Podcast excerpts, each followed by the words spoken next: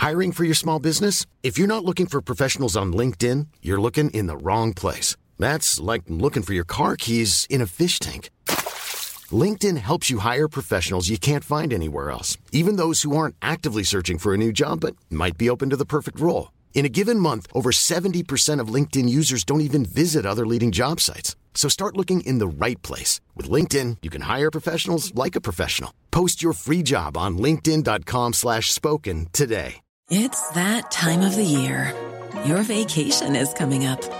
You can already hear the beach waves, feel the warm breeze, relax, and think about work. You really, really want it all to work out while you're away. Monday.com gives you and the team that peace of mind. When all work is on one platform and everyone's in sync, things just flow wherever you are. Tap the banner to go to Monday.com.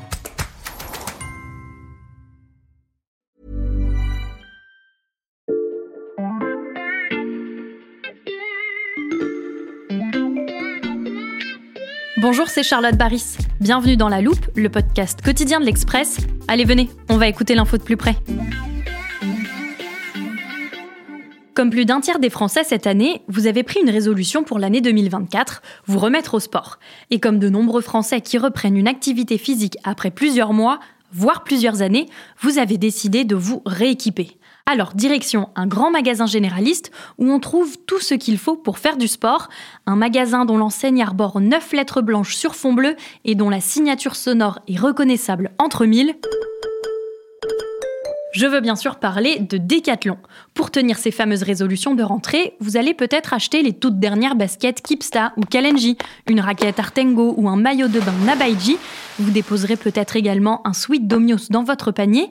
Et puis, au moment de rentrer chez vous, vous glisserez vos articles dans un sac Quechua avant d'enfourcher votre vélo Between. Le tableau est sûrement un peu exagéré, mais il a le mérite de vous montrer l'omniprésence des marques de ce mastodonte du commerce du sport, à tel point que Decathlon est aujourd'hui devenu l'un des magasins préférés des Français, et c'est son modèle qu'on décortique dans cet épisode de La Loupe.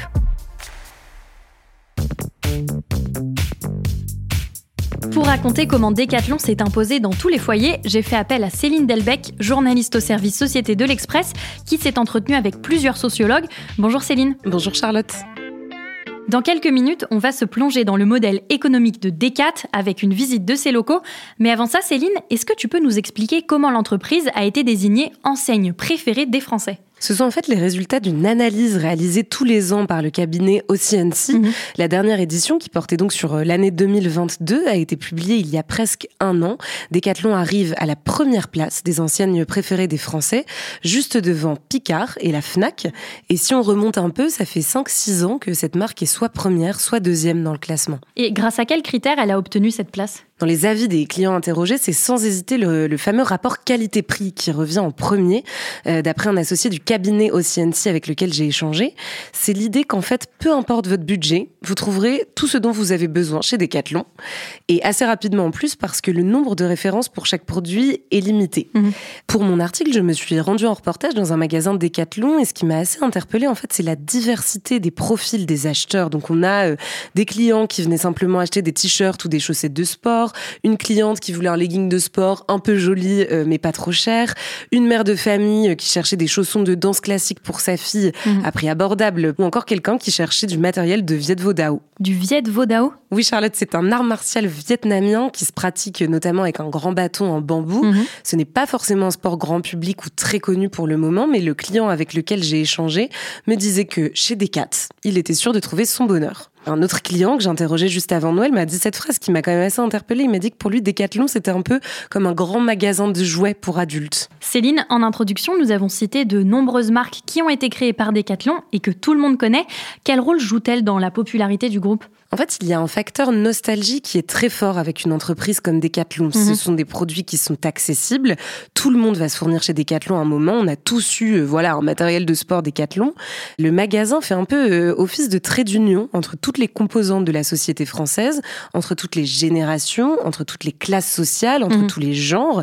Et pour beaucoup de monde, les marques du groupe rappellent de bons souvenirs, des souvenirs d'enfance, des souvenirs de sport, de colo, etc. Ça génère en fait beaucoup d'affect. Et donc une certaine loyauté des clients. Euh, ces marques que tu as citées tout à l'heure, euh, Kalenji, Artango, etc., donnent une image tellement bonne de Decathlon au grand public qu'elle est même devenue plutôt cool dernièrement. Decathlon est devenu cool, c'est-à-dire? Bah, Je vais te faire écouter quelque chose. C'est juste ici sur mon téléphone. Quel choix L'hiver, toujours en quechua. Taille M, quechua, taille M, kipsta. Je n'en fais que les cops. Quechua, Kipsta dans un morceau de rap. Et c'est pas la seule, il y a aussi celle-ci. Il était une fois en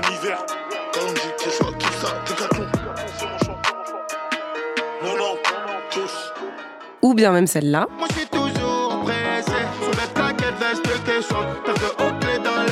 Donc les rappeurs que tu viens d'entendre euh, ne sont pas des inconnus. Le dernier euh, son que tu as entendu, c'est une chanson du rappeur Joule, Mhm. 7 millions d'albums vendus. Euh, c'est quand même pas anecdotique. Céline, est-ce qu'on peut dire que l'enseigne et les marques Decathlon sont entrées dans la culture populaire? Absolument, en fait, ça montre que l'enseigne est devenue un objet de pop culture à part entière. Des exemples, je pourrais t'en donner, mais des dizaines. Mhm. Il y a d'abord le vêtement fonctionnel et bon marché, porté par des influenceurs ou des stars du rap. On a par exemple une star britannique du rap qui a porté un bonnet Quechua euh, sur le tapis rouge des British Fashion Awards euh, il y a quelques années. On a la fameuse chaise de camping pliante Quechua qui s'est fait une place dans les clips de rap en bas des immeubles des quartiers où on a retiré euh, tous les bancs publics pour éviter que les jeunes zonent.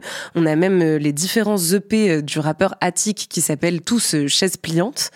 Donc voilà, on a quand même pas mal d'exemples et on peut ajouter à tout ça une communication en fait qui est assez réussie de la part de Decathlon sur les réseaux sociaux, Mhm. qui est à la fois très humoristique, un peu décalé, un peu à l'opposé en fait des produits très sobres finalement qui sont vendus dans, dans les magasins. C'est donc une marque qui plaît euh, un petit peu à tous les niveaux. Le succès populaire de Decathlon, des salles de sport au tapis rouge.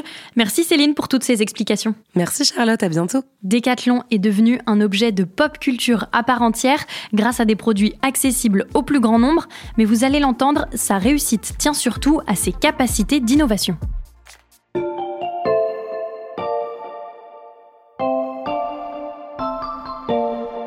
Notre deuxième guide du jour s'appelle Thibaut Marotte. Il est journaliste au service économie de l'Express et il a enquêté sur le modèle économique Decathlon.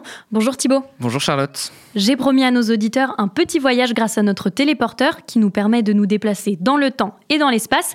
Alors, où est-ce que tu nous emmènes aujourd'hui? On reste en 2024, mais je t'emmène dans le nord de la France, à Lille, dans un endroit un peu atypique, tu vas voir, coincé entre une grande bretelle d'autoroute et les rails de TGV qui quittent la capitale des Flandres. Tiens, voilà les coordonnées exactes. Je les rentre dans la machine et on y va. Alors, on est sur un parking, mais pas celui d'un magasin Décathlon classique. Laisse-moi un instant pour décrire cet endroit à nos auditeurs. Devant nous, il y a un bâtiment en verre et en briques, avec au centre une sorte de roue de vélo géante à travers laquelle il faut passer pour entrer à l'intérieur. Et sur la partie gauche de l'immeuble, qui fait deux ou trois étages, pas plus, il est écrit Between Village. Oui, en fait, on est devant un des 10 centres de conception français du groupe Decathlon. Une grande partie se trouve dans le nord de la France, mais tu en as aussi un à Hendaye, sur la côte atlantique, dédié au matériel de sport aquatique, et un autre près du Mont Blanc, dédié au sport d'hiver. Mhm. L'idée, c'est d'être toujours au plus proche de là où on pratique l'activité sportive. Donc le Between Village, c'est un gigantesque complexe de 85 000 mètres carrés où cohabitent un magasin dédié spécifiquement à la mobilité, des salles de sport, un restaurant, une usine d'assemblage de vélos, une maison de santé, des terrains de paddle et de badminton et des pistes pour tester des produits. En tout, le Between Village accueille 800 000 clients chaque année qui côtoient souvent les employés du site qui sont à peu près 1500. Si tu veux, je t'emmène faire un tour. Avec plaisir, on rentre par où? Alors on pourrait entrer par la porte principale là, mais c'est l'entrée du magasin, on va l'éviter. Je te propose plutôt qu'on passe par cette porte-ci. Je te préviens, ce n'est pas une salle de sport, mais bien les bureaux de Decathlon. D'accord, je te suis. Mais les gens sont en train de faire du vélo dans les bureaux. Oui, euh, moi aussi ça m'a surpris quand je suis venu pour la première fois. Tu le vois, euh, l'open space est vraiment très grand. Mhm. Les employés se déplacent à vélo, en trottinette ou même en skate. Et tu vois, ces bandes-là au sol, ça sert à démarquer les allées et les sens de circulation pour Mhm. éviter que les employés, euh, on les surnomme des coéquipiers ou des décathloniens, ne se rendent dedans. L'ambiance a l'air assez détendue et il y a vraiment beaucoup de monde. Tous ces coéquipiers, comme tu dis Thibaut, c'est quoi leur métier? Alors il y a une grande diversité de métiers, euh, des chefs de produits, des designers, euh, des modélistes, des ingénieurs. Mhm. Ensemble, euh, ils fabriquent le prototype de tous leurs produits avec la volonté d'être à la fois innovant, confortable et accessible au plus grand nombre. Tu le vois, l'open space est divisé en plusieurs espaces. La partie dans le fond là-bas, c'est le laboratoire. Viens, suis-moi, on y va. Alors maintenant, on entre dans une sorte de grand hangar, blanc et gris. On dirait qu'il y a plein de caméras sur les murs, toutes braquées vers un homme qui court assez vite. Le coureur que tu vois, c'est un sportif de très bon niveau, capable de terminer un marathon en moins de 3 heures. En comparaison, le temps moyen est autour de 4 heures et 30 minutes. Mhm. Donc il fait des allers-retours comme ça, et pendant ce temps, les caméras et les capteurs que tu as repérés sur les murs, ils enregistrent tout. Il collecte plein de données sur la trajectoire du coureur, sur sa vitesse, etc. Et au centre de la pièce, il y a cette plaque de fer sur laquelle il repasse à chaque fois. Elle permet de mesurer l'impact du sportif à chaque fois qu'il pose le pied dessus. Et à quoi ça sert? En fait, ce, ce que veulent tester ces ingénieurs en cabine là-bas, c'est la résistance de cette chaussure de running. Entre chaque exercice, le coureur doit répondre à un questionnaire précis sur ses sensations. Ça va permettre à Decathlon d'affiner leurs produits. On continue? Il y a une autre salle que je veux te montrer juste derrière. Allez, je te suis.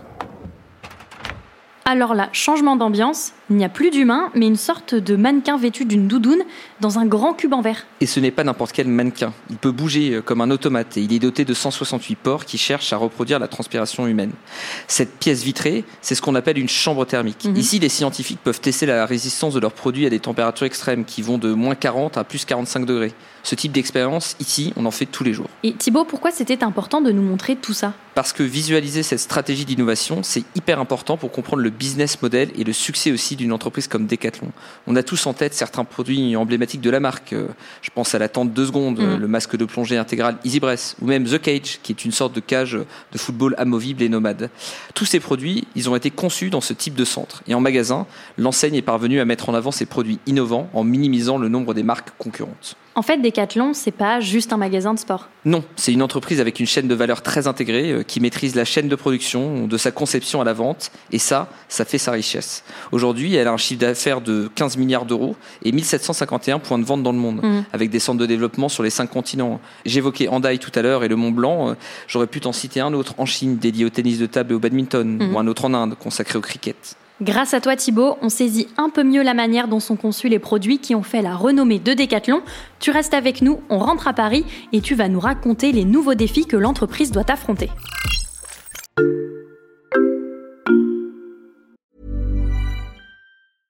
I'm Sandra, and I'm just the professional your small business was looking for. But you didn't hire me because you didn't use LinkedIn jobs. LinkedIn has professionals you can't find anywhere else, including those who aren't actively looking for a new job but might be open to the perfect role, like me.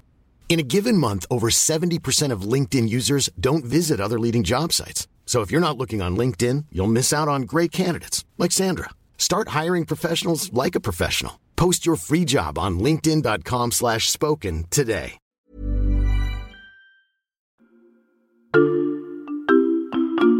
Et nous revoilà confortablement installés dans le studio de la Loupe à l'Express. Et ça tombe bien, j'ai retrouvé mon ordinateur, je vais pouvoir te faire écouter quelque chose. Et donc, euh, pour, pour arriver à maximiser l'effet que Decathlon peut avoir, eh bien, on est en train de repenser euh, pas mal d'aspects à l'intérieur de Decathlon. Ce que tu viens d'entendre, Charlotte, c'est un extrait de mon interview avec Barbarin Martin Coppola, qui dirige Decathlon depuis maintenant près de deux ans. Mhm. Elle a de grandes ambitions pour la marque, mais sa nomination au départ euh, n'allait pas de soi. Et pourquoi? Pour comprendre, laisse-moi effectuer une petite parenthèse sur la création de l'entreprise. Decathlon a été fondé en 1976 par Michel Leclerc, avec un Q à la fin, rien à voir avec la famille bretonne qui a créé les hypermarchés Leclerc. Mhm. Lui, il est plutôt lié à une autre grande famille de la grande distribution, mais une famille nordiste cette fois-ci, les Muliez. C'est le cousin germain de Gérard Muliez qui a fondé le premier supermarché au champ à Roubaix. Michel Leclerc fonde Decathlon en 76. On est un an après l'adoption de la loi Mazot, qui a rendu l'éducation physique et sportive obligatoire dans toutes les écoles de France.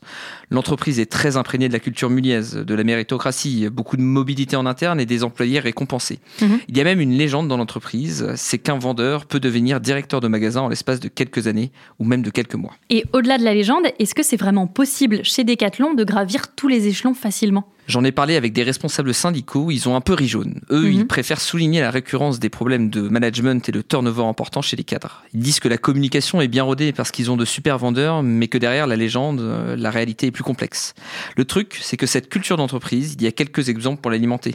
Les deux prédécesseurs de Barbarin Martin Coppola, la nouvelle PDG, sont tous les deux entrés dans la maison comme chef de rayon. Mais ce n'est pas son cas à elle. Non, elle, elle casse les codes. C'est la première femme à diriger l'entreprise et c'est aussi la première DG de l'entreprise qui n'a pas fait ses clashes chez Decathlon. Mhm. Juste avant, elle était directrice de la stratégie numérique d'IKEA. Et avant ça, elle était notamment passée par des géants du numérique comme Samsung ou Google. Elle est franco-espagnole et elle a déjà travaillé dans une dizaine de pays dans le monde. Tu nous as parlé de ses ambitions pour Decathlon.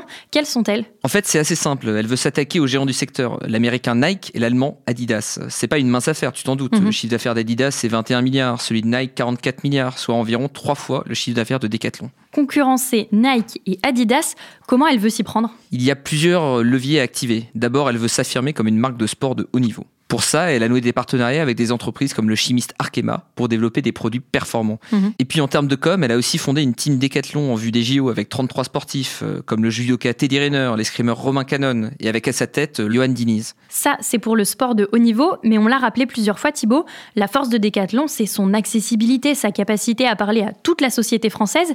Est-ce qu'en faisant ça, l'enseigne ne risque pas de se couper un peu de son image grand public? C'est possible, d'autant qu'elle a dit qu'elle voulait réduire le nombre de marques. Il y en a 70 aujourd'hui, on devrait passer à une dizaine. Mhm. L'objectif, c'est que le magasin soit moins perçu comme un grand distributeur que comme une marque de sport. Elle veut faire de Decathlon une marque de sportswear à part entière, toujours comme Nike et Adidas en fait. Mais pour ça, il faut qu'elle devienne un peu plus premium.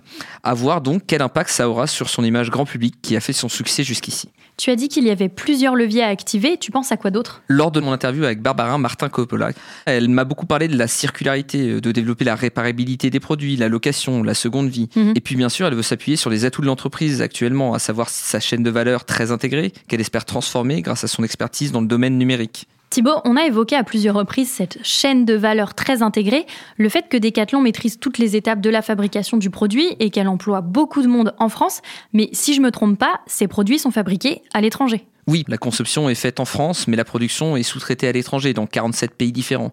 Sa réponse était assez claire. Grosso modo, Barbara Martin Coppola disait qu'il n'était pas question de changer de fournisseurs mondiaux parce que ça avait fait la réussite de Decathlon. En gros, ça veut dire pas de rapatriement des lignes de production. Mhm. Decathlon sous-traite notamment en Chine, où elle emploie euh, 13 000 personnes. Il faut dire que ça représente un marché très important. 200 magasins, euh, c'est son deuxième plus gros marché, juste derrière la France. C'est environ 10% de son chiffre d'affaires. Et l'objectif, c'est que d'ici 2025, cette part monte à 25%. Mhm. Il faut dire aussi que le marché du sport en Chine est en pleine expansion en ce moment et Decathlon veut se tailler une généreuse part du gâteau. Donc il y a un gros enjeu sur ce marché chinois, mais pas question de délaisser les autres pays non plus. Actuellement, elle est implantée dans 70 pays sur les 5 continents. 70 pays, et normalement depuis le début de la guerre en Ukraine, ça ne comprend plus la Russie. Ça, c'est ce qu'on croyait juste avant la publication d'une enquête du média Disclose au moment des fêtes de fin d'année. Le groupe Decathlon, de son côté, pointé du doigt aujourd'hui pour avoir organisé une présence euh, opaque de ses produits en Russie. Ces marques sont toujours présentes dans les boutiques de son repreneur. Le projet secret, nom de code Sport Air, prévoyait l'achat des produits Decathlon dans des pays asiatiques via une filiale à Singapour, puis leur expédition en Russie via Dubaï grâce à une société écran. Selon les documents internes à l'entreprise obtenus par Disclose, ce contrat secret aurait rapporté 11 millions d'euros au géant français des sports et loisirs. Cette affaire Decathlon, j'imagine que ce n'est pas très bon pour l'image de l'enseigne. En effet, l'entreprise n'a pas nié qu'elle continue à vendre des produits à Desport, qui a repris ses magasins en Russie. Son argument, c'est euh, on ne veut pas abandonner nos anciens coéquipiers sur place qui travaillent pour Desport. Mhm. Mais euh, cet argument de solidarité sportive, ça ne suffit pas à expliquer la création d'une société écran à Dubaï pour faire transiter les marchandises, ni pourquoi l'entreprise s'est gargarisée d'être partie alors qu'elle reste encore un peu. C'est sûr que ça ne donne pas une belle image. Le chemin de Decathlon pour conquérir le monde est donc semé d'embûches. Merci beaucoup Thibaut d'être venu nous raconter ton enquête. À bientôt Charlotte. Thibaut Marotte, journaliste au service économie de l'Express. Merci également à Céline Delbecq du service société. Tous leurs articles et leurs enquêtes sont à lire dans notre magazine et sur l'express.fr. Si votre résolution de rentrée, c'est de suivre encore plus l'actualité, ce sera facile de vous y tenir. L'abonnement numérique à l'Express coûte 1 euro pour deux mois en ce moment. Et pour ne rater aucune des prochaines analyses économiques de la loupe, pensez à nous suivre sur votre plateforme d'écoute fétiche, Castbox, Spotify ou Apple Podcast notamment. Cet épisode a été écrit et monté par Mathias Pengili, réalisé par Jules Cro. Retrouvez-nous demain pour passer un nouveau sujet à la loupe.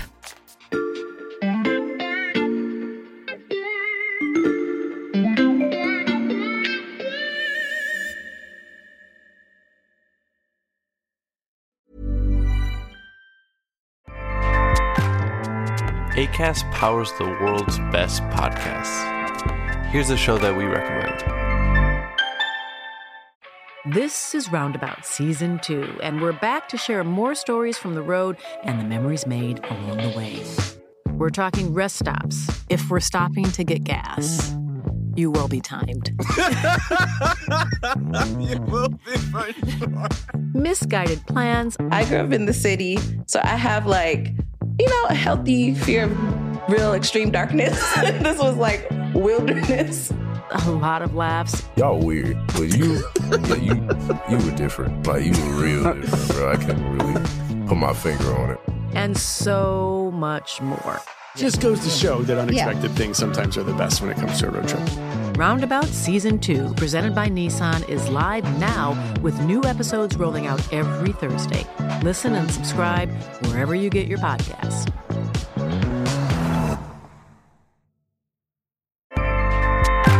ACAST helps creators launch, grow, and monetize their podcasts everywhere. ACAST.com.